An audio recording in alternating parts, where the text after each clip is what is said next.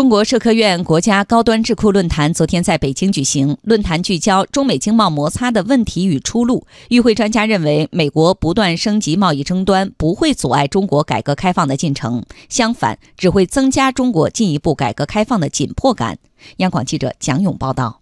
今年五月，美国再次升级对华经贸摩擦。这不仅将加剧美国及全球经济的下行风险，而且严重破坏经济全球化背景下所形成的高效的全球供应链、产业链和技术创新生态。美国挑起的经贸摩擦还使得全球订单下滑，贸易增速急剧下降。根据 WTO 统计，今年一季度以美元计，欧盟货物出口下降百分之四点七，增速比去年同期下降了二十三点七个百分点。日本货物出口下降百分之五点八，增速比去年同期下降了十六个百分点。中国社科院副院长蔡昉认为，面对美国升级经贸摩擦等黑天鹅和灰犀牛事件，中国早已经做好应对准备。实际上，对于贸易战的升级，我们并非没有准备。那么，美国一意孤行升级贸易争端，充其量其实就是黑天鹅和灰犀牛事件叠加嘛。它是在我们对重大风险的预判之中的，所以这种事态的发展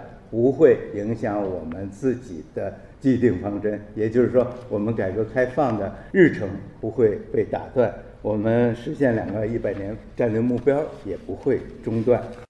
中国社科院原副院长李阳认为，美国出现贸易逆差并导致全球经济失衡，是全球经济运行的常态，而且调整失衡的过程也在不断进行。从以往来看，改变汇率制度及调整汇率水平是美国常用的手段。李阳提醒，在中美经贸摩擦持续升温的背景下，中国必须做好充分准备，防止经贸摩擦演变成以汇率战为中心的金融战。过去的半个世纪里啊，美国利用欧洲和东南亚国家的弱点，迫使其改变货币对美元的汇率，迫使政府和央行进行政策调整，是经常发生的。现在呢，要压迫中国调整，而且深入到中国的经济和金融结构内部，这故伎重演。面对这样一个影响深远的贸易摩擦，